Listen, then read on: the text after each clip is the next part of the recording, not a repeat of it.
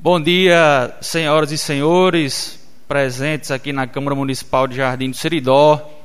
É com muita alegria que mais um ano realizamos esta importante palestra que já virou tradição no nosso município, com a participação de amigos e amigas de cidades vizinhas.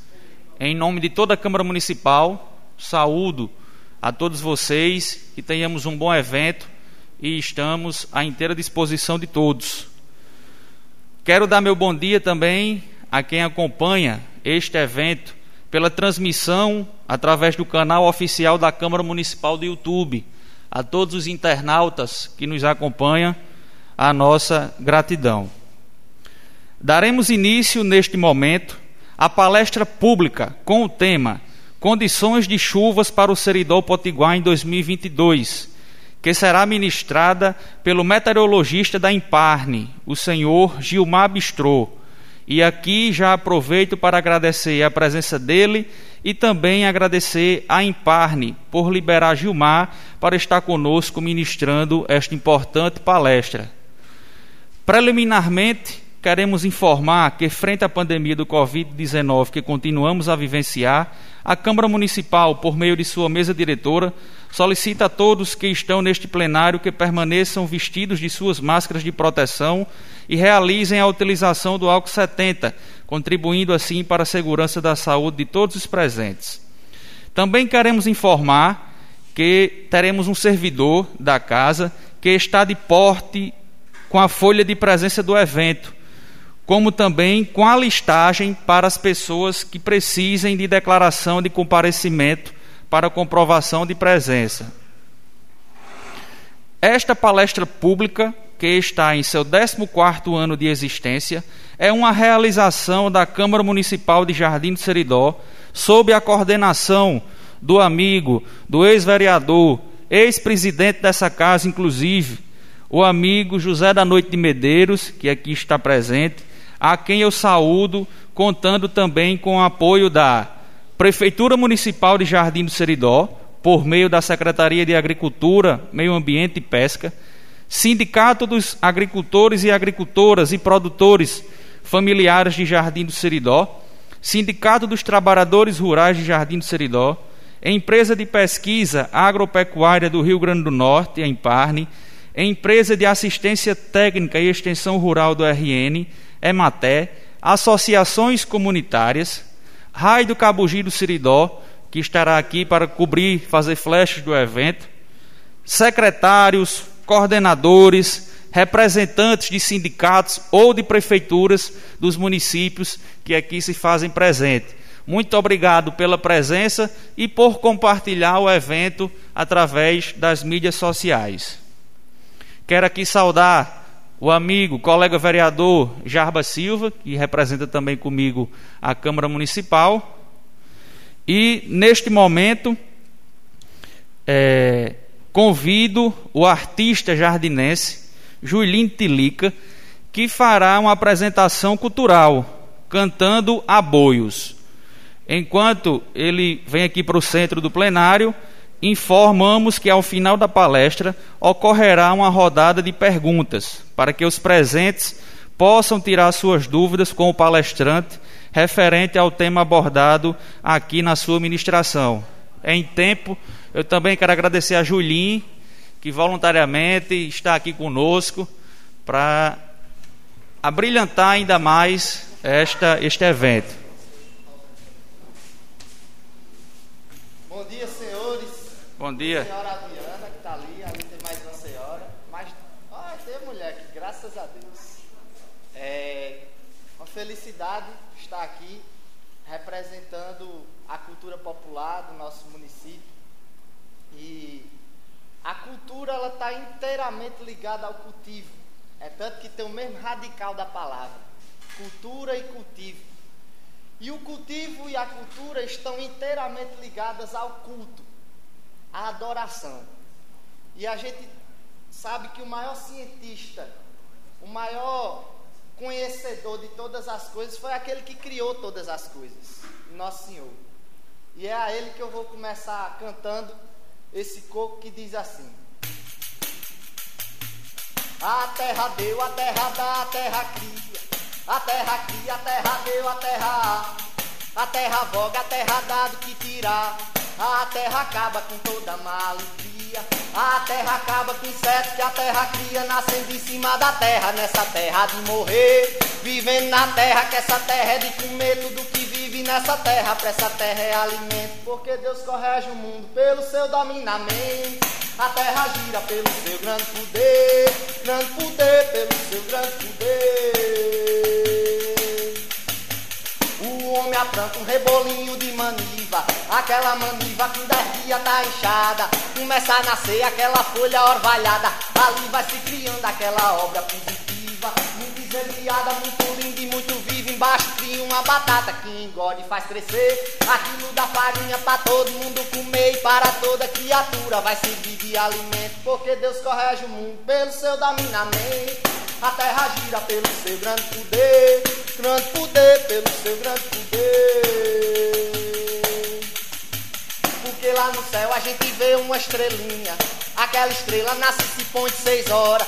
Quando é de manhã, aquela estrela vai embora. Tem uma maior e tem outra mais acesa e outra mais apagadinha. De seis horas da manhã ela começa a se esconder. De seis horas da tarde é que pega aparecer. E de noite ela brilha em cima do firmamento. Porque Deus corrige o mundo pelo seu dominamento. A terra gira pelo seu grande poder, grande poder pelo seu grande poder. Ô meu amigo Iago, em você eu me confio.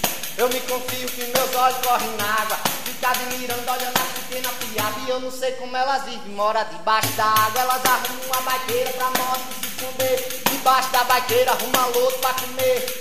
E aquele lodo vai servir de alimento. Porque Deus correge o mundo pelo seu dominamento. A terra gira pelo seu grande poder, grande poder pelo seu grande poder. O nosso Deus correge o mundo pelo seu dominamento. Sei que a terra gira pelo seu grande poder, grande poder pelo seu grande poder. Louvado seja nosso Senhor Jesus Cristo. Tem um poeta que diz: Porque tudo que o homem planta quando rompe a terra, aponta para o céu. Entre o céu, morada de Deus, e a terra que ele deu aos filhos dos homens, estão todas as coisas. Tudo que dá fruto, tudo que tem êxito, enquanto empreendimento, em tudo que se implanta, busque o homem o habite-se para os seus projetos, que o céu lhe aprove a planta. E os. Há uma, uma, um aboio, que às vezes quando a gente quem é agricultor sabe que quando o milho vai começando a enrolar, você vai começando a ficar preocupado, a dar uma, um desesperozinho quando não vê a chuva chegando. E num desses desesperos, um poeta recitou um aboio que é assim: Era tão verde a paisagem, aos poucos mudou de cor. Mudou de roupa e traje, à medida em que andou em direção ao sertão. A cinzentada ficou, virou um camaleão. A cinzentada ficou. Isso vai virar deserto, um cemitério de pedras. Só restaram fachos moles facheiros e mandacaros, urubus magros e pálidos, facheiros e mandacaros, só restará do semiárido, facheiros e mandacaros. Mas aí, quando a chuva vem chegando, a gente vai se alegrando, vai se animando. E aí eu fiz uma resposta para esse poeta triste. E eu digo assim: Está tão verde a paisagem, de repente mudou de cor, mudou de roupa e traje, onde a chuva molhou, é inverno no sertão. E o verdume voltou, virou um camaleão, bem verdinha se tornou. No mato rastejo do Tejo e o canto dos cururus a barragem cheia sangrando, o milho, o feijão e o mastruz, nordestino se alegrando com a chuva que mandou meu Jesus. E a gente tem a fé que Ele criou essa terra, uma terra fértil, uma terra cheia de, de coisa boa para nós. E que só basta a gente ter um pouquinho de conhecimento que o verdume volta, mesmo em meia seca. Então, espero que o amigo traga boas notícias para nós, não é não? E muito obrigado.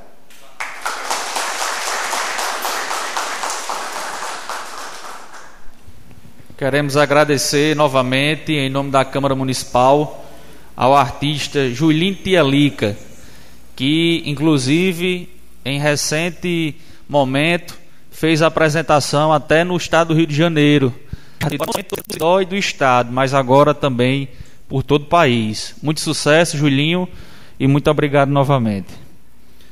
Neste momento, vamos dar início à palestra do dia, que tem como tema principal Condições de chuvas para o Seridó Potiguar em 2022, ministrada por Gilmar Bistrô, que é graduado em meteorologia pela Universidade Federal de Pelotas, Rio Grande do Sul, e mestre em agrometeorologia pela Universidade da Paraíba.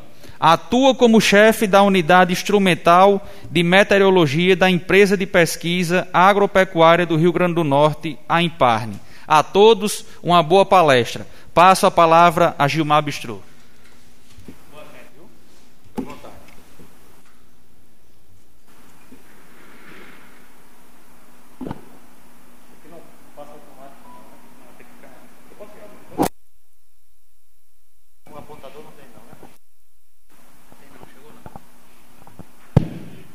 Bom dia. Esse, como desligar essas duas luzes aqui que está melhor para. E, e, e, e fechar a porta. Fica melhor ainda, né?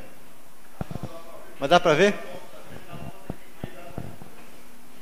Bom, bom dia a todos. Ótima apresentação do nosso colega aí, o artista. A cultura é a alma do povo, a gente não pode esquecer disso, a gente não pode abrir mão nunca da cultura. Ah, a tradição, aqueles profetas do tempo, que volta e meia fazem as suas previsões, que analisam a natureza. Isso é sempre importante manter vivos essa, essa crença dentro de nós, porque senão a gente deixaria de existir. Cultura é vida, cultura é prática no dia a dia. Não podemos deixar a cultura de um povo morrer, porque sabemos que sem cultura não existe o porquê de viver. É assim, todo foi assim desde o princípio e assim será. E devemos ensinar nossos filhos a manter sempre essa tradição e sempre buscar uh, recompor o nosso passado, inserindo no nosso presente. Uh, precisamos ter memórias e memória é que faz com que a gente avance, uh, procurando eliminar os problemas que no passado existiu e que continua existindo. Então, eu fui convidado, estamos aí há muito tempo, né, Zé da Noite, nessa, nessa, nesse histórico de palestras aqui em Jardim. O ano passado tivemos uma palestra uh, online, porque esse problema da pandemia é um, sério. Mas mesmo assim não deixamos de comparecer. E esse ano, com uma diminuição dos casos aí da, da transmissão da pandemia, a gente pôde estar aqui. Estou feliz novamente em reintegrar a sociedade aqui de Jardim e ter esse contato novamente com vocês, que é sempre importante manter esse, essa troca de informação entre o homem do campo, o sertanejo e a ciência. Então isso é importante e a gente quer sempre manter essa tradição. Ah, estamos trabalhando para vocês. Nesses últimos anos aí, implementamos um projeto junto ao governo cidadão, um recurso de quase 6 milhões. Equipamos quase todos os municípios com equipamentos automáticos de monitoramento, gerando informações precisas, não só pegando a informação da chuva.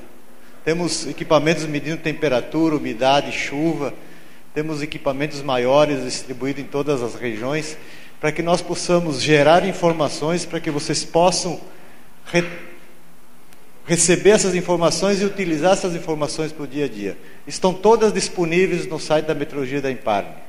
Todas sem custo nenhum, só acessar e utilizar, da, e utilizar a informação da melhor maneira possível para o seu dia a dia. Eu vou mostrar depois como é que você faz isso, porque o sistema é novo, foi inaugurado no final do ano passado. E, e vão melhorar ele dia após dia, porque é a, a questão é essa. Nós saímos daquela metrologia de, de, do século XIX e entramos para uma metrologia do século XXI. E para continuarmos nessa metrologia do século XXI, nós precisamos manter o nível da informação, manter o nível no nosso planejamento e avançar cada vez mais as informações que possam chegar para vocês e vocês usufru usufruírem dessa informação para o dia a dia. Eu diria hoje que se nós tivéssemos um radar no estado, nós estaríamos equiparados à FUNSEMI até um pouquinho além da FUNSEMI. Se bem que a FUNSEMI tem um corpo técnico muito avançado e nós hoje temos dois meteorologistas, não temos ninguém de TI e mesmo assim estamos fazendo esse barulho todo com, com o sistema que nós desenvolvemos. Em termos de Brasil, eu diria que em termos de monitoramento em equipamentos automáticos é um dos melhores, porque nós concentramos as informações e vejam bem, 6 milhões não é uma fortuna. Se você for utilizar bem essa informação, essa, esse recurso e distribuir bem essas, esses equipamentos, fazer um negócio bem planejado, você pode fazer milagre com 6 milhões. É pena que muito dinheiro desviado, às vezes, não serve para nada, equipamentos sucateados em muitos hospitais e servindo para nada para a sociedade. E a gente está fazendo isso, entregando essa informação de graça para vocês, e vocês têm que utilizar, um direito de vocês. Bom, a minha finalidade não é fazer propaganda do equipamento, do, desse equipamento novo, dessa ferramenta nova, mas sim levar informações, informações quanto como é que será o período chuvoso agora de 2022. Tivemos várias reuniões desde todo ano passado, a gente vem seguindo mensalmente com reuniões com todos os, os núcleos do Nordeste, CPTEC, INET, FUNSEMI, e analisando ah, as condições dos oceanos, mês após mês, vendo as evoluções das situações. E a gente hoje a gente tem um grupo bastante coeso e vem criticando essas, essas metodologias que estão sendo utilizadas para fazer a, as previsões. Mas aqui só para fazer uma, uma releitura do que aconteceu no, de chuva no mês de, de janeiro de 2022, nós tivemos boas chuvas. Tivemos uma média em torno de 144 milímetros, quase 150 milímetros no estado. A chuva média em torno de 50 milímetros, não chove muito, mas o desvio foi bom, 160.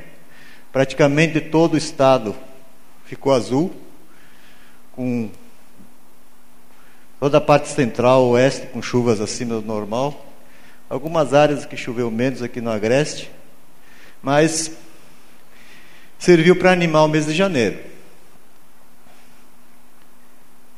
Na distribuição diária das chuvas, nós tivemos poucos dias em que não aconteceram chuvas. No dia 15, 16, no dia uh, 23, 24. O resto dos, dos dias, praticamente, em janeiro, tivemos bastante chuvas, principalmente aqui nos dias uh, 20 e 21 aqui na região. No último dia, no, no dia 29 no dia 28, que praticamente todo o estado choveu. Então, a, a, a, as chuvas no mês de janeiro foram bem distribuídas, desde o leste até o, o oeste.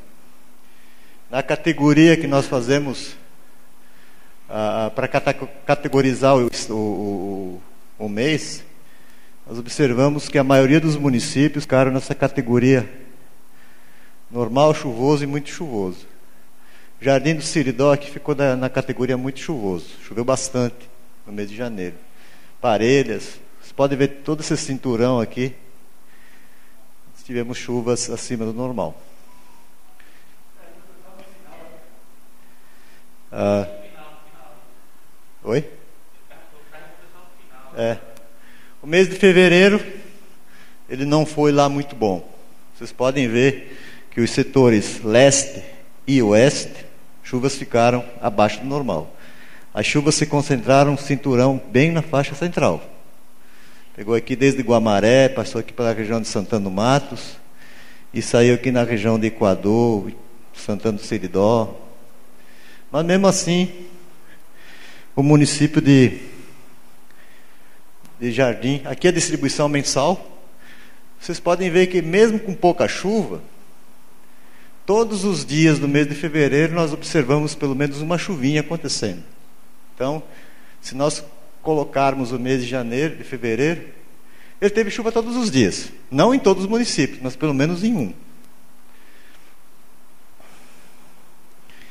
Em termos de categoria, a predominância foi de situação seca, 51 milímetros, empatou com situação normal. O jardim ficou na situação chuvoso, novamente. Então o jardim não teve o que reclamar nem de janeiro nem de fevereiro. Teve uma regularidade. Certo que no, na distribuição temporal as chuvas, não teve chuvas aí todos os dias, mas teve uma boa distribuição, principalmente nessa faixa central aqui do estado. Tivemos uma chuva muito boa no mês de fevereiro aqui em Campo Redondo, cento e poucos milímetros acumulados num dia só. Quer dizer, a, situação de janeiro, em termos de análise das condições atmosféricas, nós tivemos uma circulação de vórtice ciclônico, com o centro dele em cima do, do estado. Isso aí bloqueou a formação de chuvas. Ah, as nuvens, onde conseguiram furar esse bloqueio, faziam chuvas pesadas, porque concentrava a umidade. Isso aí dificultou a formação de chuvas. Ah, Para nossas previsões, que nós utilizamos, previsões de chuva, essas previsões climáticas, nós utilizamos as, as, alguns parâmetros, as temperaturas dos oceanos, principalmente no Oceano Pacífico, no Oceano Atlântico Norte e no Oceano Atlântico Sul. Isso aqui é a temperatura do mês de janeiro, anomalia, e aqui no mês de fevereiro. Vocês podem ver aqui no Oceano Pacífico, essas águas mais azuladas, significa fenômeno laninha. Uh, janeiro, tivemos a predominância do Pacífico frio. Fevereiro manteve essa condição de Pacífico mais frio. O Atlântico Norte, em janeiro, uma condição quente. O Atlântico Sul também parcialmente quente e uma faixa neutra aqui na faixa equatorial. E em fevereiro nós tivemos uma diminuição daquele aquecimento no Atlântico Norte e a manutenção do aquecimento do Atlântico Sul. Essa condição do Atlântico do Pacífico frio, que vem se mantendo e deverá se manter nos próximos meses, ela não deixa formar bloqueios aqui nesse período de fevereiro a maio, que é o período que atua a zona de convergência. Mas essa situação no Atlântico Norte quente e o Atlântico Sul quente, ela, se continuar essa situação, traria um pouquinho de dificuldade em formação de chuvas. Não é que não iria chover, mas traria uma. Porque quente aqui você mantém a zona de convergência um pouquinho mais para o norte. Mas a gente sabe que, que os dados de janeiro e fevereiro, em termos do oceano, eles não são definitivos, porque as condições no Oceano Atlântico eles tendem a ter alguma mudança. Ah, o campo de pressão, que ele é uma resposta do aquecimento do, do, do, naquelas áreas. Aqui no campo de pressão a gente utiliza principalmente o Atlântico Norte e o Atlântico Sul. No mês de janeiro, nós tínhamos uma baixa pressão aqui e uma alta pressão. E no mês de fevereiro, nós observamos uma mudança muito significativa. A pressão ficou muito alta aqui no Atlântico Norte. Isso aí é bom porque você faz com que os ventos fiquem mais fortes e desloquem a zona de convergência para sul. E o Atlântico Sul, praticamente, é sem mudança na, na pressão. O campo de pressão ele influencia no vento. Vocês podem ver no Atlântico, em janeiro, nós tivemos em baixos níveis um vento soprando de sudeste, de sul. Isso não é muito bom em termos de previsão climática. No mês de fevereiro, o vento já começou a ficar de norte aqui. Tem alguma coisa de vento de sul-leste, indicando um posicionamento um pouquinho mais ao norte. E foi o que aconteceu durante o mês de fevereiro. A zona de convergência ficou um pouquinho mais ao norte, exatamente pelo bloqueio que nós tivemos sobre o nordeste. Por isso que choveu um pouquinho menos. Analisando as condições do Oceano Pacífico para os próximos meses, a previsão lá no setor Ninho 3.4, que influencia nas chuvas, que é essa região aqui, ela mantém uma condição de, de temperaturas na superfície do mar no Oceano Pacífico abaixo de zero grau em torno de um grau a zero grau a zero a, a, de meio a um grau negativo. E aqui a gente pode observar. Aqui para março, abril, maio, abril, maio, junho, maio, junho, julho. Em todos os meses, pelo menos até novembro, nós teremos aí predominância de Pacífico frio. Então nós não vamos nos preocupar com o Oceano Pacífico de termos ou não El Ninho oceano nós não teremos El Ninho e não teremos dificuldade de chuvas causada pelo El Ninho. Então, menos mal que El Ninho não vai atrapalhar. Isso aqui é da última semana. A gente vê a predominância de águas mais frias que o normal, acima de um grau e meio, no Pacífico Central, que influencia nas chuvas aqui no Nordeste.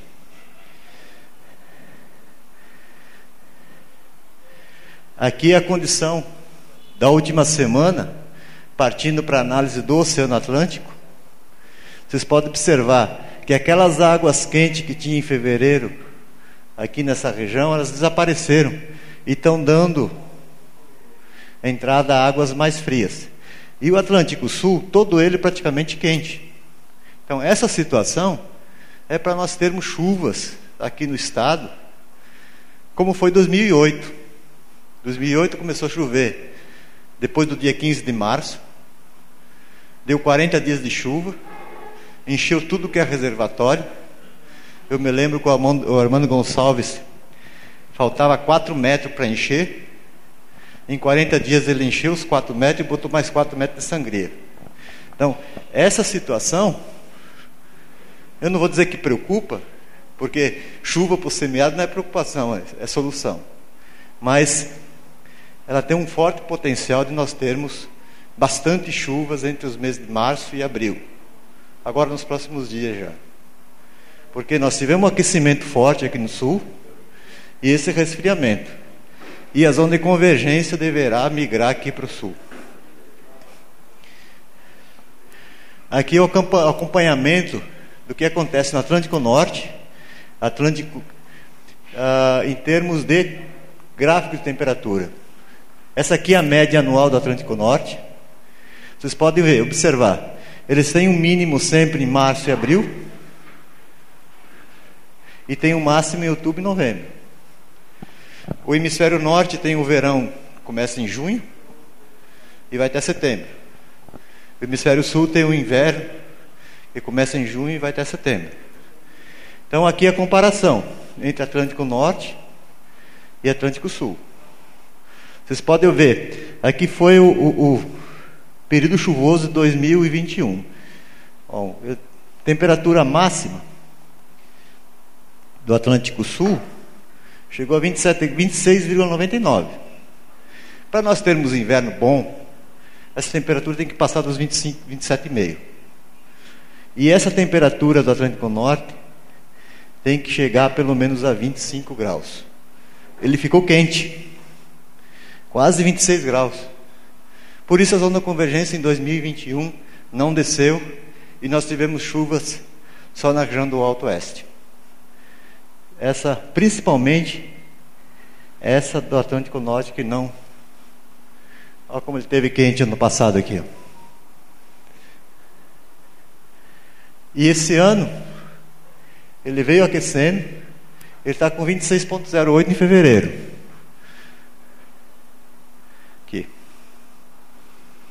E o Atlântico Sul já está com 27,17. Está mais quente em fevereiro do que teve em março do ano passado. Então, ah, mostrando para o Atlântico Sul, você pode ver aqui a curva média, o máximo de, de, de, da temperatura média do Atlântico Sul acontece em março e abril. Quando acontece em abril, chove mais em abril. Quando acontece em março, chove mais em março. Mas normalmente ele tem uma temperatura igual entre março e abril. E agora nós estamos com 27,17. Está aqui a diferença. Nós, em novembro do ano passado, nós tínhamos uma temperatura do Atlântico Sul bem alta para o mês. Ele deu uma diminuída. Isso dificilmente acontecer, acontece. Ele estava quente e diminuiu um pouquinho em dezembro e agora voltou a esquentar. Praticamente uma linha quase que vertical. Saiu daqui de dezembro com 24,89, está aqui em fevereiro com 27,17. Ele subiu mesmo, esquentou bastante. Vocês podem ver aquela figura. Aqui. E nessa última, nessas últimas semanas de março, final de fevereiro, início de março, esquentou mais ainda. Isso aí que está dando essas mudanças nas perspectivas de chuvas. O, aqui no Brasil a gente analisa três modelos para fazer o consenso. Foi determinado isso aí. Pelo menos são três instituições. A Impane também quer colaborar com o modelo de, da Impane. Nós só não estamos rodando nesse projeto ainda porque houve atraso na entrega do, da nossa unidade de processamento. Modelos de previsão climática são modelos pesados e você precisa três, quatro dias de máquina para rodar e a nossa máquina não, não chegou. A licitação, modelo shopping já foi feita, o fornecedor já está entregando e a partir que a gente que a gente instalar, configurar o modelo que já está configurado, a gente vai rodar e vamos, e vamos gerar informações nesse padrão. Então, nós temos o modelo da FUNSEMI, temos o modelo do CPTEC e temos o modelo do IMET. Esse modelo é dinâmico, que pega informação do oceano e atmosfera. Esse modelo também é dinâmico e esse modelo é estatístico. Entendeu? Então, são três modelos, dois dinâmico e um estatístico. Aqui o modelo do, da FUNSEMI, em cima daquelas condições de janeiro, estava dando uma situação um pouquinho seco. O do CPTEC estava secando essa parte norte e mantendo a situação aqui no leste, centro-sul do nordeste com chuvas normal acima. E o do, do, do, do IMET estava dando também, secando aqui a parte norte do nordeste e mantendo essa parte aqui leste-sul do nordeste com normal acima. Praticamente todos os modelos que nós analisamos apresentaram essa configuração. Secando essa parte mais ao norte e mantendo chuvas aqui mais ao sul. Que são outros modelos que nós utilizamos como base, mas todos eles praticamente mantêm essa configuração. Então, tem um modelo do IRI, que ele pega tudo que é modelo no mundo todo, faz um, uma mistura lá, roda e tira a média dos modelos. E também manteve essa configuração. Seco na parte mais ao norte, desde o Pará até o Ceará, e mais úmido na parte leste e sul. Então isso aqui ficou uma configuração bastante estranha para nós, porque o que, que estaria se a zona de convergência atua assim, por que estaria seco aqui? Era para estar tá chovendo mais aqui e diminuindo em relação quando você desce para o sul. Ele está botando muita chuva aqui e pouca chuva lá. Por quê? Porque está muito quente aqui. Então, os modelos de previsão climática, eles assimilam muito a condição dos oceanos. Se está quente aqui, ele vai jogar muita umidade aqui e vai fazer chuva aqui. E esse padrão, chuva no, no centro-norte do, do, Brasil e seca aqui, é padrão de laninha. Você vê o sul com chuvas abaixo do normal e o centro-norte aqui com chuvas acima do normal. A única anomalia que tem é essa condição aqui no Maranhão ao Ceará. Aqui foi o modelo consenso, CPTEC em MET FUNSEMI. Uh, quando você faz a média daqueles três modelos, eles chegaram nessa situação. O centro-leste, grande parte do Ceará e todo o centro-sul com chuvas na categoria normal acima. Ah, e mantendo aquela, aquela região mais seca aqui no, entre o Maranhão e o Ceará. Então, essa situação é o que nós discutimos e o Ceará, por exemplo, botou a previsão que eles teriam chuvas de normal, abaixo da normal, seguindo, segundo essa, essa última tendência de chuvas aqui para a rodada do modelo deles. Nós consideramos que para aqui no Rio Grande do Norte nós teríamos uma chuva mínima esperada para os próximos três meses, de março a maio.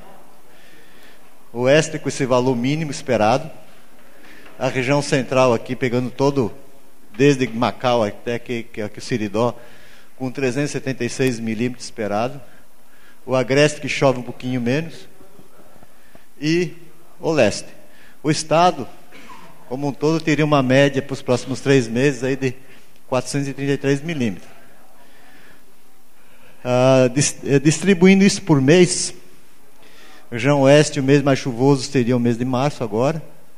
O central ficaria empatado praticamente entre o mês de abril e março. Março e abril. O agreste e o leste já com as chuvas de abril e maio influenciada pelo Atlântico Sul, você teria os meses de abril e maio, abril com mais chuva. Então, essa foi a, os valores que nós apresentamos para o estado. Aqui para Jardim, a análise da chuva que nós observamos, janeiro, nós tivemos acumulado de 163 e a média é 69, 70 milímetros. Quer dizer, Choveu mais do que a média, o dobro. O mês de fevereiro, a média é 113, choveu 120. O mês de março, a média é 161. Até então, acho que foi semana passada que fiz esses gráficos, tinha chovido 13. E vocês podem ver o comportamento. Chove regularmente até mais, depois cai. A média no estado é 637 e nós temos acumulado já 200, quase 300 milímetros. Três meses. Se dividir três para cada mês, é ótima para a agricultura, né? Aqui é um quadro do momento, hoje de manhã. Eu fiz essas figuras. Isso aqui é para mostrar bem o que está acontecendo. Nós temos alta pressão aqui no, no Atlântico Norte com 1027 HPA. Alta pressão quer dizer a força que induz o vento. E aqui no Atlântico Sul nós estamos com 1017 HPA. O Atlântico Norte, o hemisfério norte está no inverno, o, Atlântico, o hemisfério sul está com o verão. Então, a alta pressão no Atlântico Norte por conta do inverno fica mais alta. O vento aqui está mais forte e o vento aqui mais relaxado. Então, a zona de convergência, a parte mais escura aqui da figura, é onde você tem a zona de convergência. E a convergência do vento está bem aqui, ó. E normalmente ela atinge a parte mais ao sul, quando você tem a virada da estação.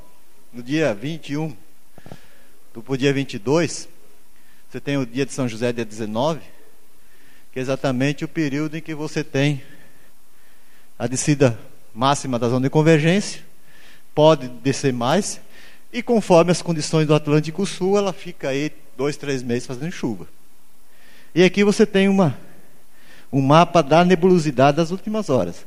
Vocês vê o vento quase que vertical aqui no hemisfério norte. E a formação das nuvens. Aonde está a zona de convergência. Isso aí a gente observa diariamente, de hora em hora, a formação disso. Ela já está encostando aqui no Ceará, já está entrando. Essa imagem é da manhã. E vocês sabem que aqui no interior do estado você tem chuvas acontecendo mais no período da tarde. Porque você precisa de calor. São nuvens tipos convectivas. Chuva convectiva, você precisa de calor para a umidade ter estabilidade, você levar na atmosfera, esfriar e formar chuva. Essa aqui é uma imagem uma imagem de, da manhã também, você vê a concentração da imagem de satélite aqui. A chuva grande que teve entre o sul do Ceará e o oeste da Paraíba. E ela já está chegando aqui, ó. Teve a nebulosidade aqui de manhã, essa nebulosidade que tem aqui, está aqui. Então, está tudo indicando que nos próximos dias aí teremos chuvas. Essa aqui é a previsão a longo prazo do dia 9 de março ao 17 de março. Você vê a zona da convergência aqui, a banda de, da, da, convergência, e já chuvas acontecendo nos próximos dias. E aqui do dia 17 ao 25. A zona de convergência bem estabelecida aqui em cima do Nordeste, bem ativa, e trazendo chuvas aqui para o interior do, do estado. Isso é modelo. Essa chuva forte pode acontecer aqui. Não tem. Isso é uma uma indicação de que as instabilidades vão estar presentes. Não é de fato aonde vão acontecer essas chuvas com precisão. Modelo nenhum faz esse tipo de, de, de, de previsão com muito acerto. Aqui a previsão mínima esperada para jardim, a média.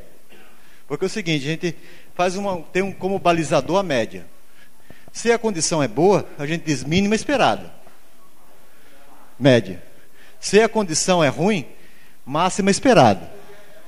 Então, como esse ano gente, as condições estão boas, nós esperamos que no mínimo chova isso aí. Vai, pode chover a mais, tendência é que chova a mais. Mas o mínimo seria isso aí. Se a situação fosse ruim, nós a máxima esperada é essa. Tendência é que chova abaixo. É um balizador, só serve para balizar mesmo. Então, esse ano nós estamos esperando que aqui em Jardim chova no mínimo em torno de 160, em março, no período de março a maio, o mês de março, o mês de abril 157 e o mês de maio 158. Eu acredito muito que abril vai chover mais do que março, porque as condições estão começando a ficar boas agora. A resposta da atmosfera em relação ao oceano está a assimilação está acontecendo agora. E aqui nós temos o novo sistema de meteorologia. Eu espero que abra aqui na tela. Não passou. Como é que vai para passar?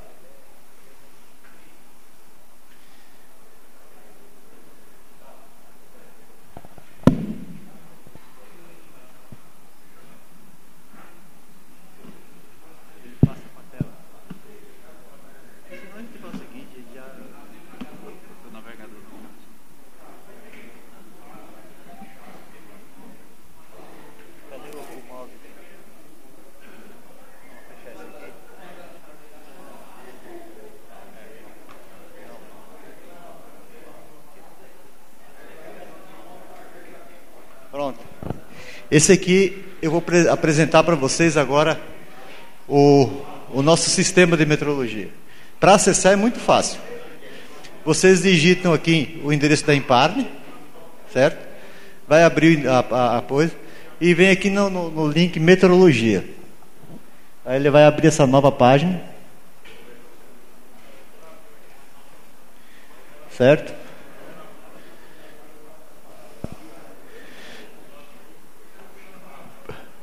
Aqui vocês têm todas as informações que são geradas diariamente. Vocês têm aqui o mapa de estações que nós instalamos.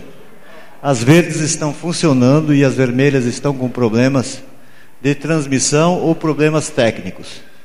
Aqui no Siridó nós temos Jardim do Siridó, Parelhas, Santana do Siridó, São José, todo, todas as estações praticamente funcionando. Só tem a estação de Poeira a estação de Jardim aí que nós tivemos um problema sério lá, lá no Matadouro, em Jardim de Piranhas. O pessoal resolveu fazer um, um, um, uma lagoa em frente ao portão de entrada da, da de acesso da, da estação. Foi lamentável o que, fizeram lá, mas tudo bem.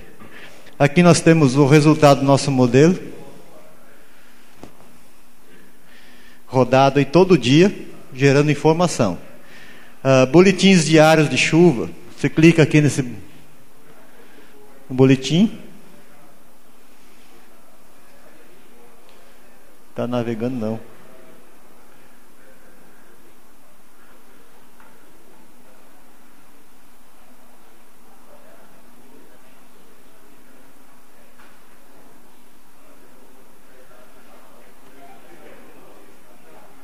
Perdeu a conexão?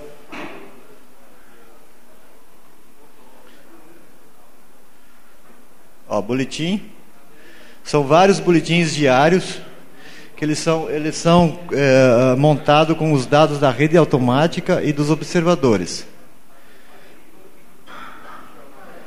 Tá lenta a internet.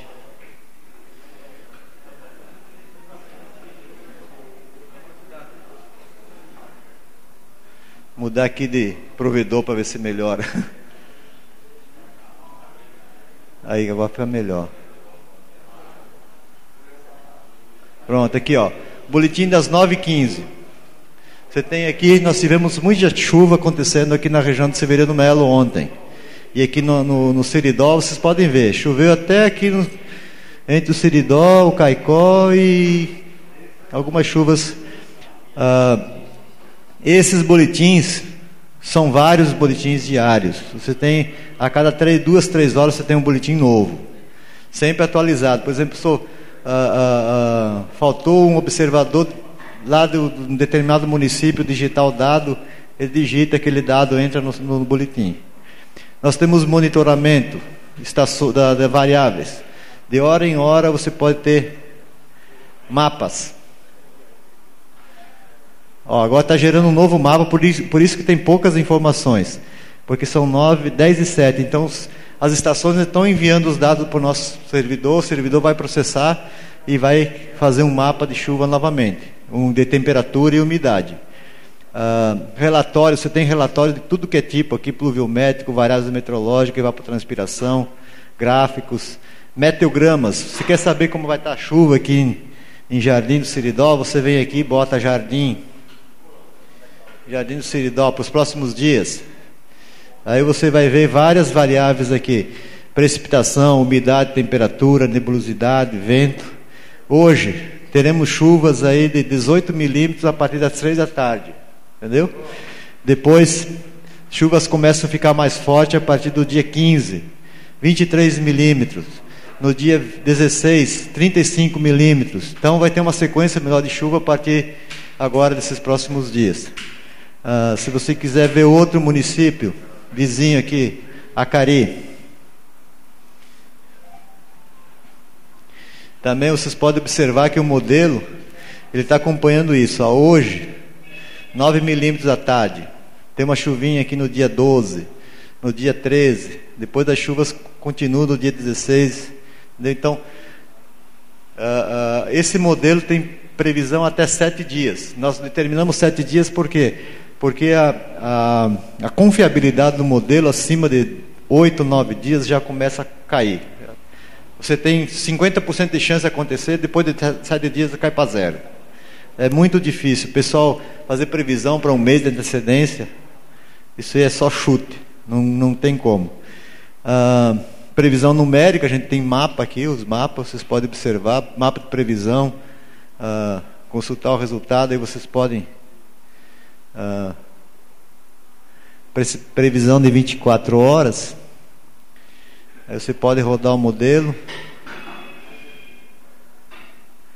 podem ver como aumenta a nebulosidade nos próximos dias.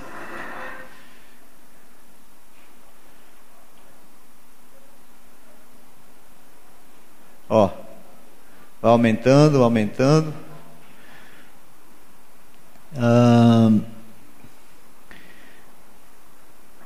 Nós temos também nesse sistema uh, zoneamento de risco. Você pode selecionar o ano, selecionar a cultura que vocês querem. O que, que planta aqui em jardim? Milho? Milho. Milho verde. Você, é o tipo de solo, tipo 2, que é o mais utilizado.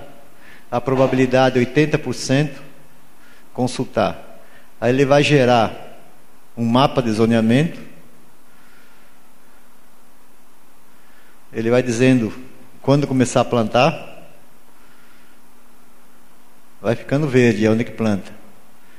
Milho não tem zoneamento aqui para jardim, não. Aí tem também a tabela de zoneamento. Você quer o município aqui, Jardim? Jardim do Siridó, só tem um momento que você pode plantar milho e que já passou. Que foi no quinto decêndio de fevereiro, entre uh, os dias 15, os dias 10 e 20 de fevereiro. Então, milho aqui, se você for perder financiamento dos bancos, eles não vão mais financiar, não. Porque para você ter uma, uma chance de colher 10, 8 em 10 anos, você teria que plantar entre os dias 10 e 20. Como não tinha chuva, aliás, teve chuva, né? Alguém plantou. Ah, ah, agora, quem plantou antes, como o Zé da Noite plantou em janeiro, janeiro não é para plantar milho aqui em Jardim do Siridó, não, viu, Zé da Noite? Perdeu. teve, teve chuva aqui, na, no, aqui, pelo menos aqui no município choveu. É, teve, é porque aquela distribuição da chuva ela é muito irregular aí, mas esse trabalho é feito em cima de média. Nós pegamos, analisamos, vamos melhorar esse zoneamento e muito quando nós trabalhamos zoneamento por categoria. Ano seco, normal e chuvoso. Se o ano tem uma perspectiva lá em novembro de ser chuvoso, nós vamos rodar o ano para ano chuvoso, o modelo, o zoneamento. Aí você tem uma resposta diferente do que essa resposta que é para ano utilizando a média como um todo. Entendeu? Então, essa ferramenta tem para várias culturas. Aqui são algodão, batata doce, cebola, feijão, gergelim, girassol, macaxeira, milho, sorgo, sorgo. Tem que escolher o tipo de solo. E aqui essas, essa, esse percentual, o banco trabalha com 3 percentual, 80, 60 e 70. Quanto menor o percentual, mais o agricultor paga de seguro. Dizer, 60%, eu quero ter um, uma colheita de 60%. Como a chance de perder é maior, você tem 40% de chance de perder, o banco vai cobrar um percentual maior no seu, na tua, sua taxa de seguro. 80% é a taxa menor. Então, então, em cima disso aí, eles, eles fazem essa. Vamos ver o sorgo aqui em jardim. Normalmente, o sorgo já é uma cultura que, ó, você tem chance aqui, sim, no, no de dia 20, de 10 de fevereiro até até a primeira semana de março para plantar sorgo. Como essa primeira semana de março não choveu, não plantou, vai atrasar. Uh, nós temos mapa de previsão. Aqui para hoje, né? À tarde tem chuva aqui no, no Seridó, tá vendo o mapinha aqui? Tá, tá coerente conforme o que está dizendo o meteograma, né, Jair? Né, Zé?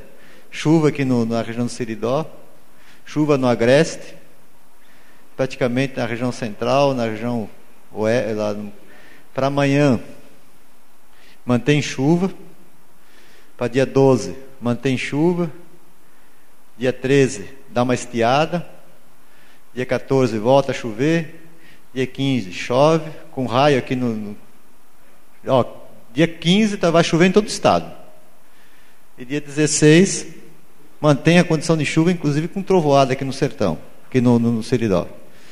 Então, isso aqui não tem custo nenhum, é só você acessar essa informação e usufruir.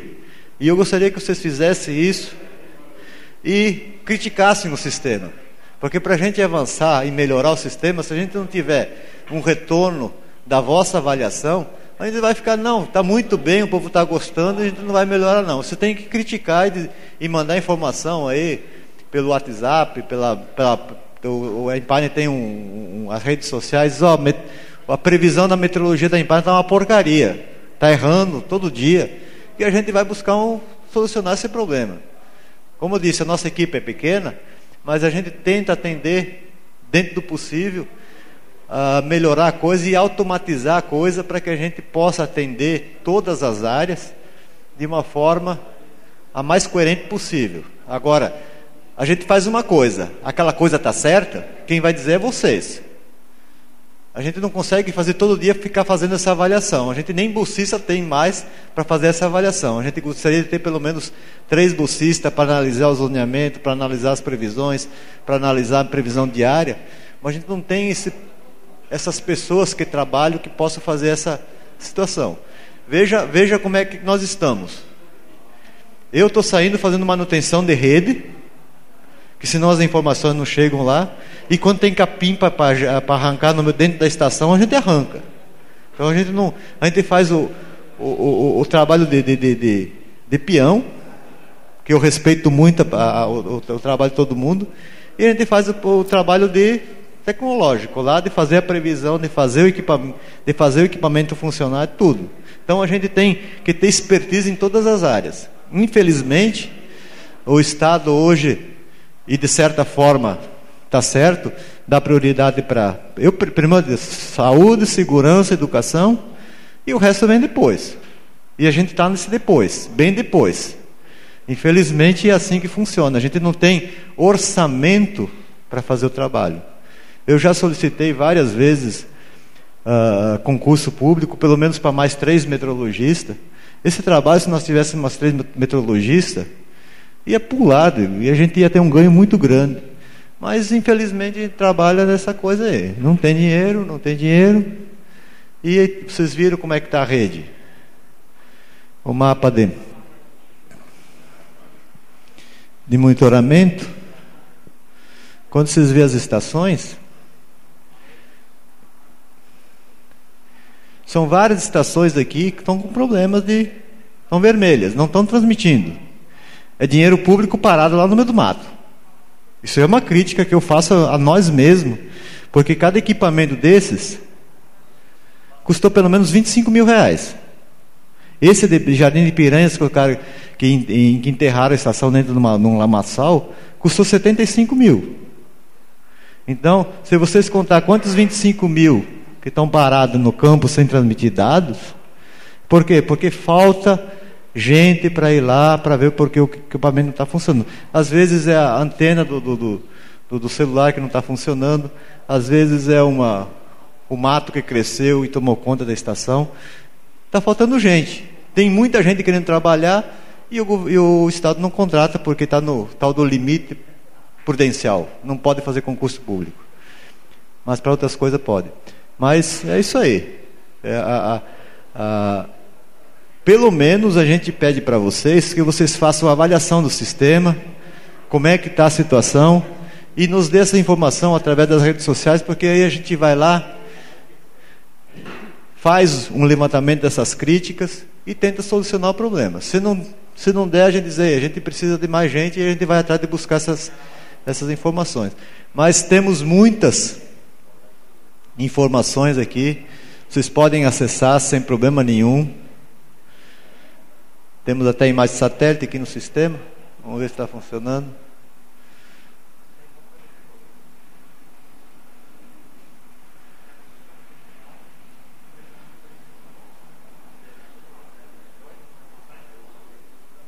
Está começando a entrar as imagens aqui. Vocês podem observar, olha a zona de convergência onde está.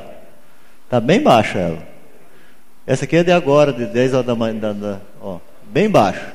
Então vocês podem observar que realmente o que os modelos estão previndo e a zona de convergência e a chuva estão chegando. Vocês lembram sempre 2018, começou a chover depois do dia 15.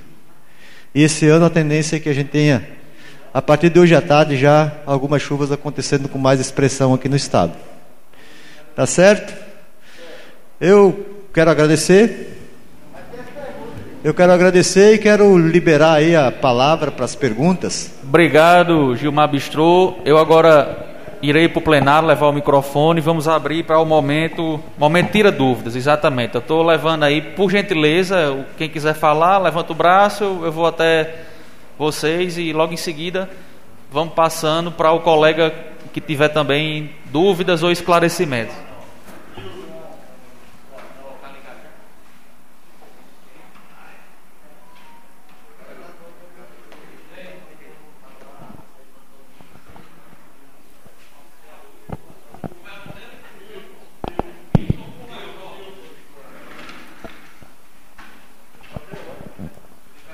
Se vocês não entenderam alguma coisa aí, vocês podem perguntar, pode dar aberto, aí não tem, não tenho vergonha de perguntar não, viu?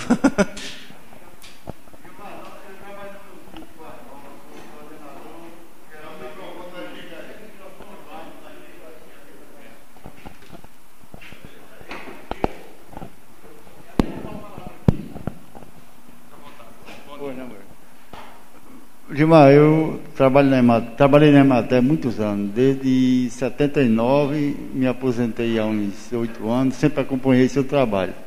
Trabalho sério e confiável. É, no município de Quarnovo, nós iniciamos um corte de terra em dezembro. dezembro.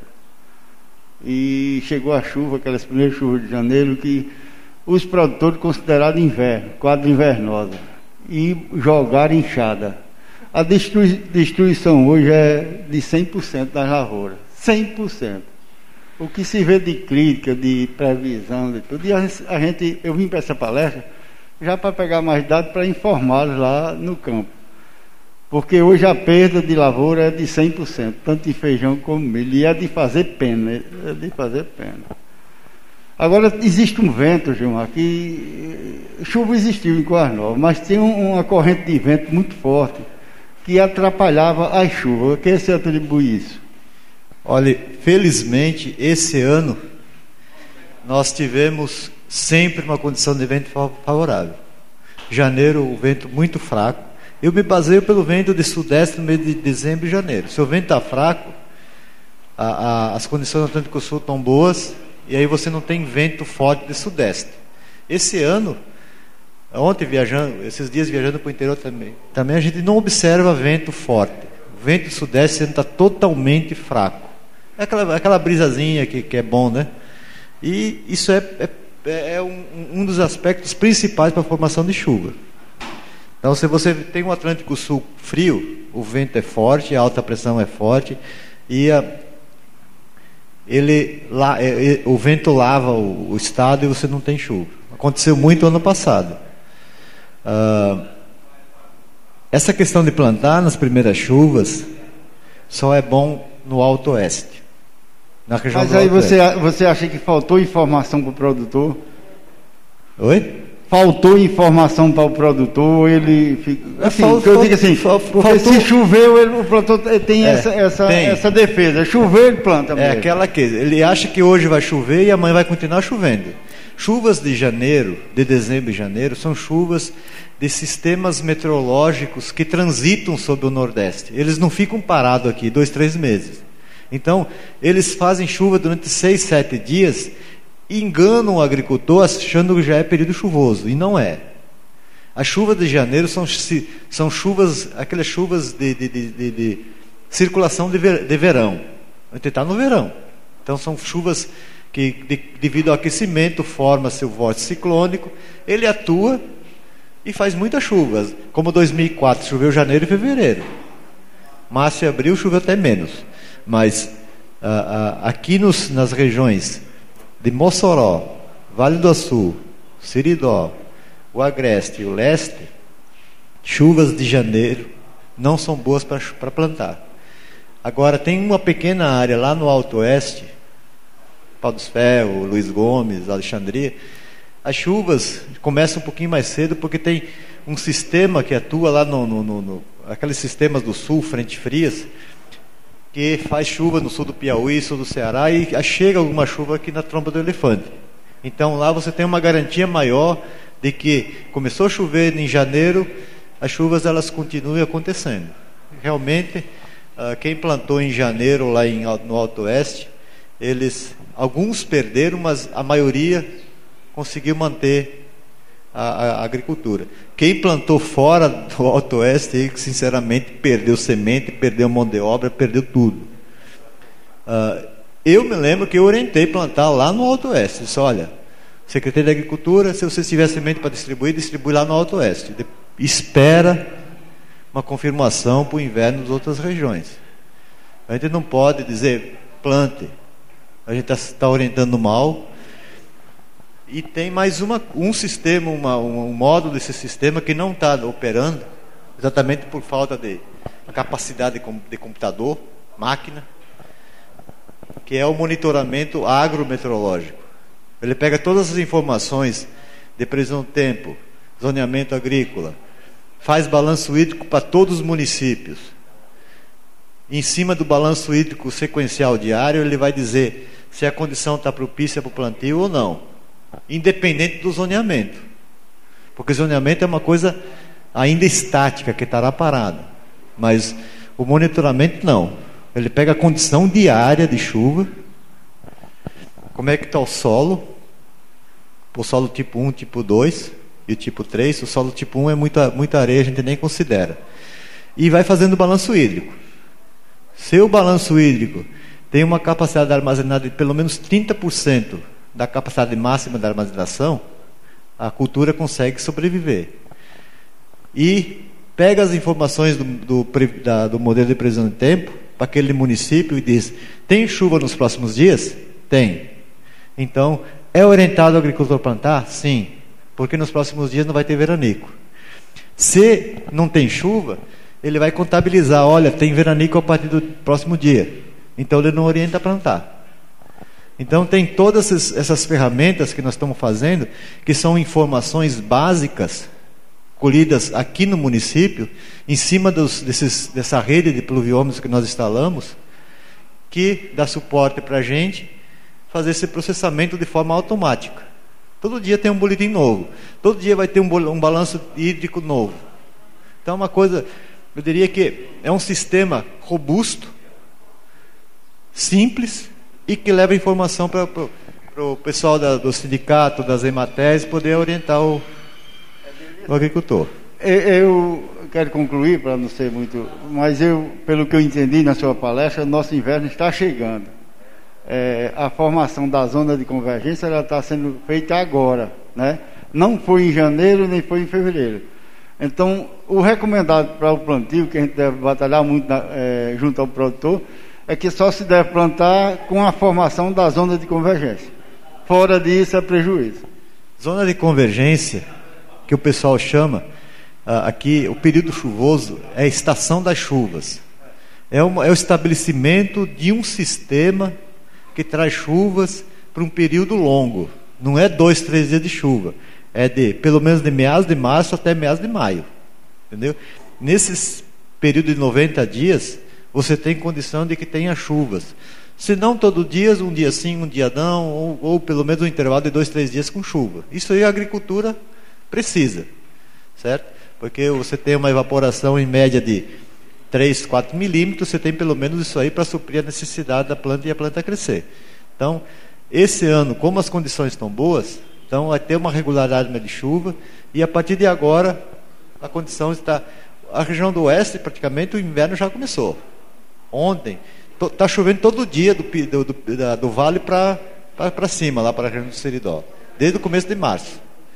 Tem chuvas aí já acumuladas acima de 200 milímetros. Então, e aqui as chuvas também vão começar a se espalhar. Isso aí, estamos dentro da normalidade. O, o período chuvoso aqui no Nordeste começa entre meados, as, quando começa a ser de meados de fevereiro para início de março. Ou então, início de março para meados de março. Então a gente está dentro daquele período lá. É, e nós técnicos devemos atuar muito junto ao produtor para evitar esse tipo de prejuízo. Né? Exatamente. Né? Informar é. em janeiro que não se deve plantar, está fora da zona de convergência e não se deve plantar, porque o prejuízo é muito grande. É, o, o, eu gostaria de, de, de, de, ter essa palestra, pelo menos em todas as regionais da Imater, são oito, né? Não sei quantas tem no estado aqui, para a gente ter essa aproximação com o agricultor e o agricultor entender Olha, não, não dá para plantar na primeira chuva, de, de fazer a primeira, a, o primeiro plantio na primeira chuva de janeiro que perde em fevereiro. Aí, ou não, às vezes, às vezes dá sorte. É, é, exatamente. Você planta aí, a planta cresce, vem a lagarta, come tudinho. É, é, é, é, aí a culpa é sempre da gente. Pronto, pode Vamos passar a palavra agora para o nosso colega de Acari. Bom dia. Alô, bom dia. É uma perguntinha. 2016 eu tive aqui, eu vi quase todas as palestras. O senhor falou que até 2022 cada ano ia chover mais. Realmente o senhor acertou até 2020. Hã? Aí 21 2020, falhou. 2021 não choveu. Aí 2022 não sabe. E 2023 uns anos aí, o senhor sabe se vai chover mais ou menos? Olha. Mais uma perguntinha. É. É, o senhor falou que não tem verba para contratar mais funcionário, para equipamento. Essa verba seria do Estado ou federal? É só isso. Essa verba que nós plantamos esse sistema é verba do Estado, do governo cidadão. Que nós vamos pagar agora nos próximos anos, quando que o, Banco Mundial começar a cobrar o, esse empréstimo que foi feito lá com o governo de Rosalba, né? Então, a gente conseguiu, a duras penas, conseguir inserir esse projeto, porque no começo não era nem para nem isso, era para bode e para caju. Só quem trabalhava com bode e caju tinha dinheiro. E quem não, não trabalhava nessa área não conseguiu o recurso. Aí mudou o governo, saiu o Rosalba, entrou o governo de Robson. Aí a gente conseguiu, numa segunda rodada de negociação com o Banco Mundial, a gente inserir esse projeto. Eles acharam o projeto bem estruturado e que, e que iria dar retorno para a sociedade. Conseguimos implantar, demorado, porque tudo no Estado é demorado, licitação, compra, não sei o quê. E a gente conseguiu e estamos, como falei, ainda faltam dois módulos. O módulo de previsão de clima, que, vai, que a gente vai gerar o um mapa de previsão climática a cada três meses, e o módulo de monitoramento agrometeorológico, que vai ter o acompanhamento diário das condições de, de agricultura. É aquela tal que chama de agricultura de precisão. Porque o que, que nos interessa não é que se faça a leitura do pluviômetro, nos informe a chuva que vai que choveu no município e a gente divulgar para a imprensa, para o jornal a chuva. Isso vai adiantar para quê? Não adianta para nada. A gente precisa trabalhar essa informação, gerar um produto e devolver esse produto para orientar vocês na agricultura, que é o, quem sustenta o Brasil hoje é a agricultura. Se você não planta, você não come. Se você não tem capim, o gato não come, você não tem queijo. É tudo uma cadeia. E quanto é aquela previsão que a gente fez de 2018 até 2022, realmente 2021 caiu. Caiu mesmo. Ah, o Atlântico Sul não esquentou. O, o, o, Atlântico Norte, como vocês viram, a temperatura ficou sempre acima dos 26 graus. E se o Atlântico Norte não baixa dos 26 graus, não adianta. Esse ano, fevereiro já estava baixando e vai baixar mais ainda agora pelos, pelas condições que está observando. Então, se a, a, a, diferença entre Atlântico Norte e Atlântico Sul chegar em 2 graus, o inverno é bom para cima. Oi? Não, tá, tá, tá esquentando. Com essa, com essa mudança climática, daqui a pouco a gente não vai ter mais nem chuva. Ah, os, os, os, os, os oceanos, quando quentes, ele não, não, faz, não faz interação com a atmosfera e você praticamente elimina a formação de chuva. Você concentra a chuva em algumas áreas só. Obrigado pela participação, viu? Vou passar a palavra agora para Josenal, está inscrito. Ah, perdão, quem? Está com quem? Sim, o microfone. É, Josenaldo agora, viu? Bom dia. Bom dia. É, eu gostaria de saber o seguinte, duas perguntinhas. Esse sistema, esse modelo que o senhor mostrou, existe uma possibilidade de ser feito em aplicativo para celular? Por exemplo, eu abri meu celular já saber, jardim chove hoje, não chove e tal. Sim. E a outra, e a outra é, nós temos observado 2010, 2011 para cá, uma, anos fracos, né? Anos, como a gente chama aqui, atrapalhados. E os modelos trabalham com médias. Então a pergunta é o seguinte: a média, o dentro da média hoje, dentro do normal, dá para eu produzir igual ao que eu produzia no início dos anos 2000, por exemplo? Não sei se você entendeu. O, o que é normal hoje para Imparne, para os estudos, dá para eu produzir o que eu produzia no normal há 20 anos atrás? Olha, o, o, o, porque a gente trabalha com o normal de cada município. O normal, o normal aqui de Jardim é 600 milímetros, né? Sempre foi. A, a média que a gente pega do, do, de todos os anos que a gente tem, claro que tem ano que chove mais, tem ano que chove menos. Quando você pega esse máximo, esse mínimo e faz a média, dá 600 milímetros, certo? Chovendo 600 milímetros no ano, no mês, nesse período de fevereiro, março até maio, se for bem distribuído, você produz milho, cruzeta, que é precoce, feijão, sorgo, você mantém uma, uma certa produtividade. Agora, lembrando que normalidade, você, nessa normalidade você teve anos secos. E quando você tem um ano com chuva de 300 a 350 milímetros, é difícil você produzir. Como aconteceu o ano passado. A média aqui de jardim aqui ano passado foi baixa. Então você não tem produção. Você tem que. Por isso que a gente vê, é, é bom a gente ter a previsão pelo menos de, de, de janeiro, porque janeiro praticamente já, já orienta a, a, questão do zoneamento. Uh, aqui no estado, a maioria dos, das culturas você começa a plantar em final de fevereiro para frente. Da segunda descende a partir do dia 10 de fevereiro para frente. Então, a gente precisa ter uma previsão ajustada em janeiro, como a FUNSEMI faz faz a reunião em janeiro, o que determinou em janeiro, eles jogam para o governo e o governo executa o seu planejamento de agricultura, recursos hídricos em cima da previsão que eles fazem. A gente precisa também ajustar o nosso modelo para a previsão de janeiro para que a gente possa atender a demanda na agricultura a partir de fevereiro. E dar essa orientação para os bancos utilizar essa informação e também fazerem os seus planejamentos nos seus, nos seus seguros safras, né? junto com os o Pronaf, os Pronaf mais, menos, Pronafinho, tem um bocado de Pronaf aí que não sei mais, né, acho que falta, falta, falta dinheiro para atender tanto Pronaf, né? Mas é isso aí. Agora, tem que sempre lembrar, ano em torno da média, pode ser um pouquinho abaixo da média e um pouquinho acima da média. Esse ano a gente está esperando da média para cima.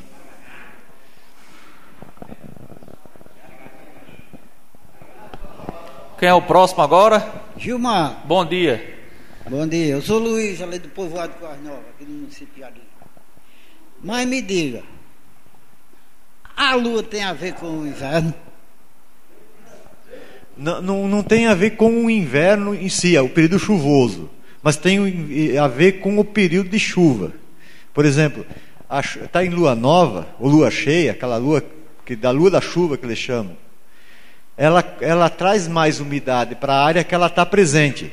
Então, com mais umidade, as chuvas elas podem ficar mais fortes. Então, a, a Lua ela, ela, ela favorece, porque a Lua é, é, é força gra, é, gravitacional, ela gravita, ela puxa, ela puxa a umidade. Então, se a Lua está nova e tem instabilidade, tem o, o a, a instabilidade atmosférica para fazer a chuva, provavelmente as chuvas serão mais fortes. Porque meu pai tinha uma experiência com a lua, né? É. No ano que ele viu a primeira lua cheia de janeiro, limpa, de pano desmantelado. Aí esse ano, a lua cheia de janeiro foi coberta ali na gente do povoado Canel. Choveu. A de fevereiro, do mesmo jeito. E agora está crescendo a de março, né? Aí eu espero daqui para o dia da lua cheia a gente ter chuva. É, é, é porque a lua, ela, quando ela fica orientada com a Terra e o Sol, aí ela faz uma, uma força gravitacional que concentra mais a umidade naquele ponto que ela está puxando, que ela está presente. Então ela ajuda a, a, a, concentrar a umidade. Nossa artista Juline Tilica. Bom dia. Opa, bom dia. É, existe alguma influência do desmatamento causado não só aqui na Caatinga, mas é, em outras regiões do Brasil, com essa aqui do nosso sertão, na verdade, né? É, com a diminuição das chuvas? Tem, tem. tem o, o, a natureza ela, ela é única, né? Ela, o Semar maltrata a natureza lá, ela responde para vários vários setores. A Amazônia, por exemplo, você tem a Amazônia é um é um mar d'água sob a Amazônia. Ela evapora, ela faz que, com que haja troca de, de umidade entre a mata e a atmosfera.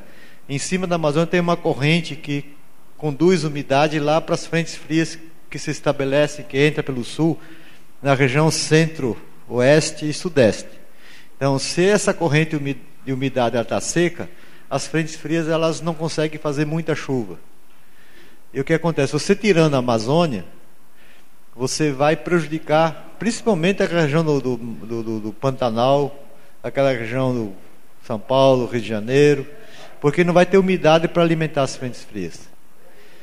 Aqui para nós, tirando a caatinga, vai mudar o cenário local. Você vai sentir mais calor, o solo vai, vai escoar ou vai escorrer.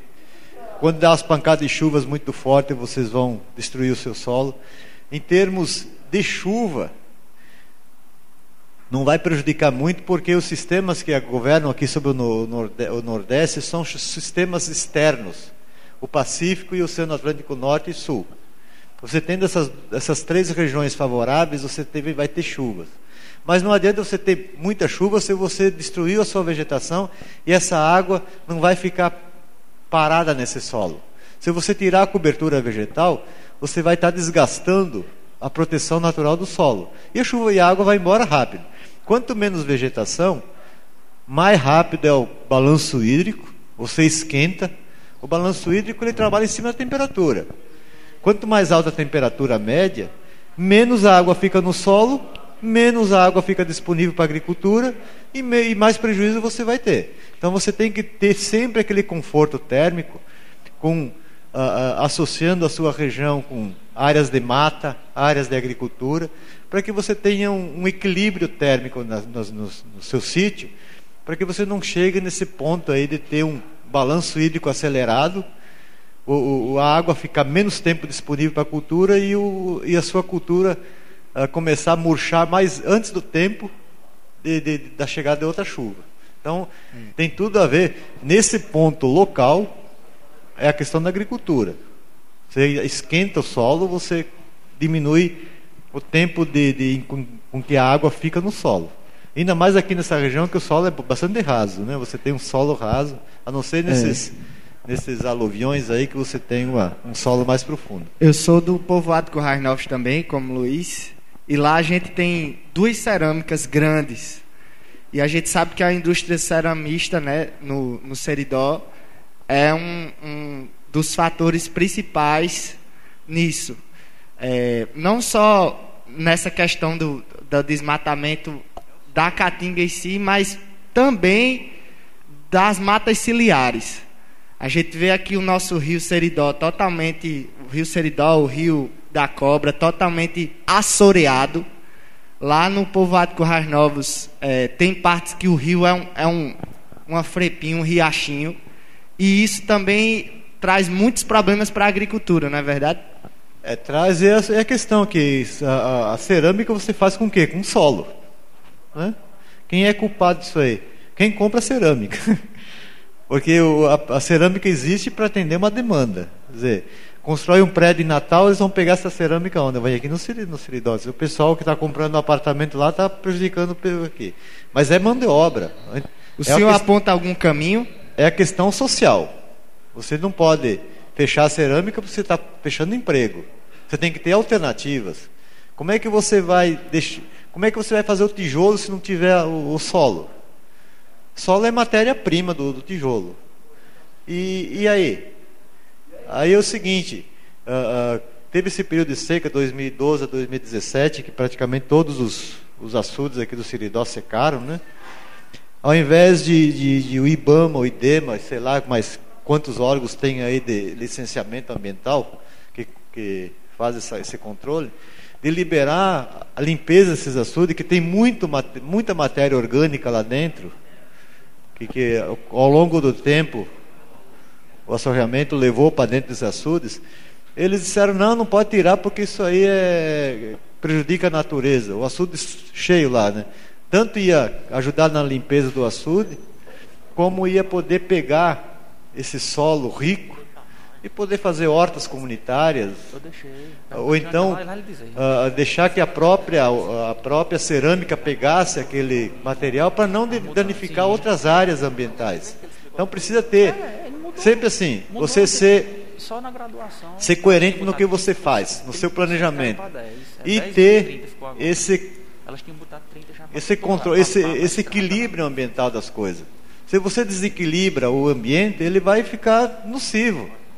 Se você desequilibra a sua conta bancária, lá você vai ficar no vermelho. É a mesma coisa. Você tem que ter equilíbrio nos, nos seus atos. Infelizmente, prefeituras, órgãos de controles ambientais, eles não conseguem, sei lá, ou entendem ou não entendem, ou não fazem. Mas é, é, só questão de discutir com a sociedade. Vamos fazer trabalhar isso aqui. Tem essa área que a gente tem que preservar, porque tem o rio, a mata ciliar. É, é, de, de, é lei isso aí, proteger. Por que, que protegem a beira das estradas? Fazer aquela, aquela, aquela cerca, dizer, olha, aqui é o limite da, da BR. Tem o limite do rio também, vamos respeitar o rio. Porque senão, quando você tem a chuva, a chuva vai ficar menos tempo naquele rio lá e você vai ter só areia. Então é tudo questão de equilíbrio. Ter pessoas capazes de raciocinar, apresentar projetos e botar em execução. Quem bota execução? normalmente é o poder público. Mas o poder público às vezes está preocupado com outras coisas e não, e não comparece, né? Mais alguma participação aqui? Julinho Telico já concluiu a dele. Se tiver mais alguém, quero registrar aqui, enquanto ninguém se voluntaria, a presença dos vereadores de Jardim Seridó, Alcides Cunha, José Wilson, Osíris Neto, vice-presidente da casa, bem como os colegas de São José de Seridó, o atual presidente da Câmara, Meninim, e ao seu lado o vereador e futuro presidente de lá, vereador Zé Carlos. Sejam bem-vindos. Mais alguém? Devolva o microfone aqui ao colega, por favor. O microfone, o microfone vai chegar para o senhor. Eu estou construindo, diante do que você disse aí, é, eu estou construindo barragens para o governo do estado, barragens submersas. E construí recentemente em Cruzeta, São Vicente e Curras Novas.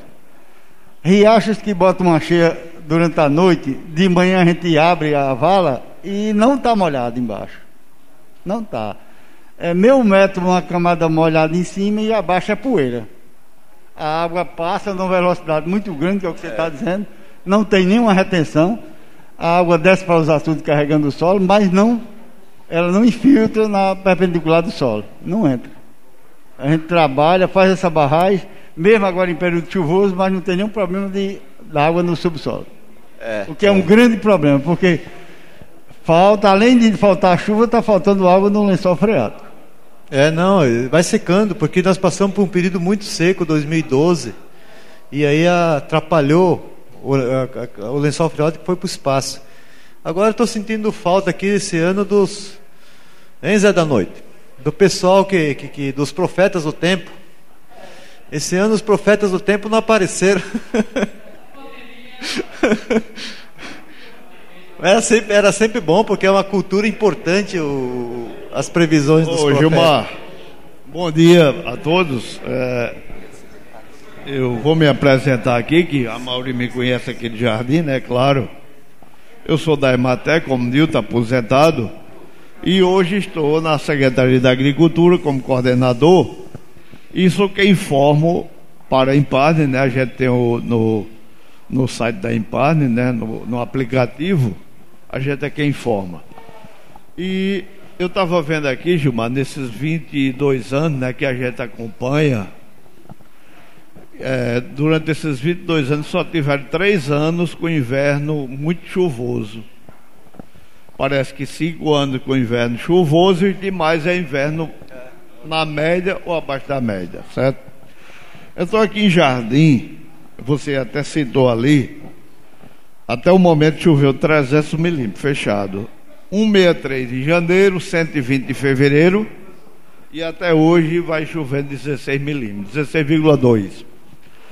Então, tem comunidade, até Luiz falou aqui lá nos Currais Novos, vizinho aos Currais Novos, que choveu apenas 90 milímetros. Então isso é, isso é muito comum nos municípios, uma chuva, ou seja, o inverno se concentrar em uma determinada região e as demais regiões ser abaixo do normal. Isso aí é comum, né? Então, muitas vezes as pessoas até criticam os meteorologistas, por exemplo, eu tenho uma ligação com o Zé Espino, né, que foi meu colega de turma lá na UFESA, e eu sempre entro em contato com você e com ele. E a gente tem que ver o seguinte: previsão é uma coisa e confirmação é outra. Muitas vezes as previsões não se confirmam.